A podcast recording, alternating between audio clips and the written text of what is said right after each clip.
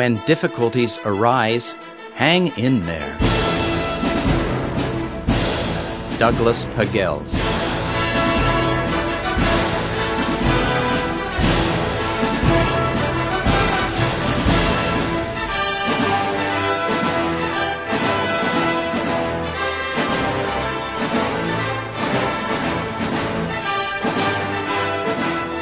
Difficulties arise in the lives of us all.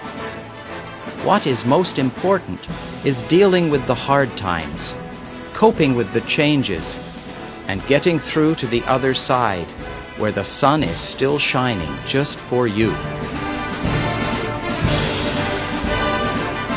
It takes a strong person to deal with tough times and difficult choices, but you are a strong person.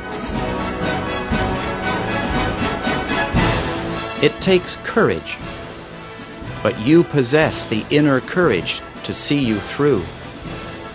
It takes being an active participant in your life, but you are in the driver's seat and you can determine the direction you want tomorrow to go in.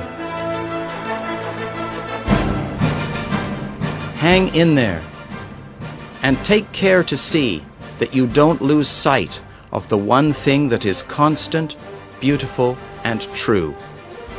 Everything will be fine, and it will turn out that way because of the special kind of person you are.